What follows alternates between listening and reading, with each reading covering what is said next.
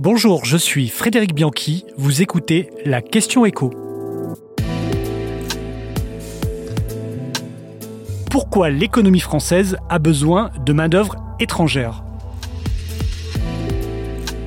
C'est un sujet hautement inflammable. Le projet de loi immigration arrive ce lundi au Sénat et son article 3 cristallise toutes les tensions. Concrètement, qu'est-ce qu'il propose cet article 3 Eh bien tout simplement de simplifier la régularisation des travailleurs sans papier. Pour y prétendre à cette régularisation, il faudra donc justifier de 3 ans de présence sur le territoire et 8 mois d'activité professionnelle sur les deux dernières années.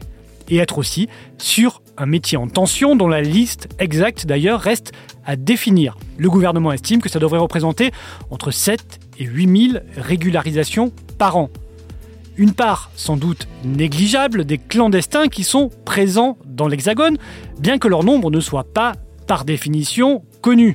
On estime qu'il serait entre 400 000 et 1 million sur le territoire, mais combien d'entre eux travaillent, là encore, on n'en sait rien.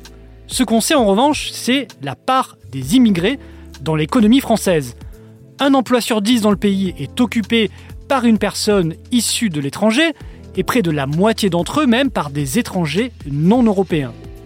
Alors bien sûr, il ne faut pas confondre sans-papiers et immigration légale de travail. Mais le fond du problème reste le même. Comment faire en sorte de pourvoir des emplois dont les non-immigrés, c'est-à-dire les Français, ne veulent plus?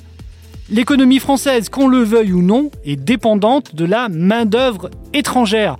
Elle représente près de 40% dans les emplois de maison, 27% dans le gardiennage et la sécurité, près d'un quart dans le bâtiment et même 22% dans les cuisines des restaurants. Et malgré tout ça, on manque de main-d'œuvre. 20 000 emplois sont toujours non pourvus dans la sécurité par exemple, et ce, à moins d'un an des Jeux Olympiques. La Fédération des particuliers employeurs de France estime son besoin de main-d'œuvre à 800 000 d'ici 2030. On rappelle qu'à cette date, une personne sur trois en France aura plus de 65 ans. Alors les opposants au projet de régularisation disent qu'on n'a qu'à rendre le travail plus attractif en France. Certes, encore faut-il que les entreprises puissent se permettre d'augmenter très fortement les salaires, et si tenter en plus que ce soit suffisant.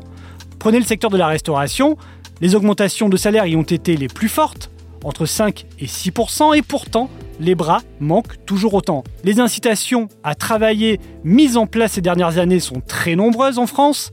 On peut citer la prime d'activité que l'on touche que quand on a un emploi, la durée d'indemnisation chômage réduite d'un quart, ça c'était en février dernier, ou encore l'accent mis sur les métiers manuels avec le très fort développement de l'apprentissage. Mais malgré tout, certains métiers n'attirent pas les jeunes Français, alors sauf à se passer de nounou, d'aide à domicile, de cuisinier, d'ouvrier du bâtiment, de gardien, il faudra bien trouver une solution dans les années à venir.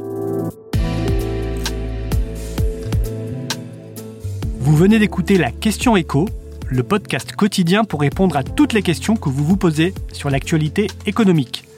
Abonnez-vous sur votre plateforme préférée pour ne rien manquer et pourquoi pas nous laisser une note ou un commentaire. À bientôt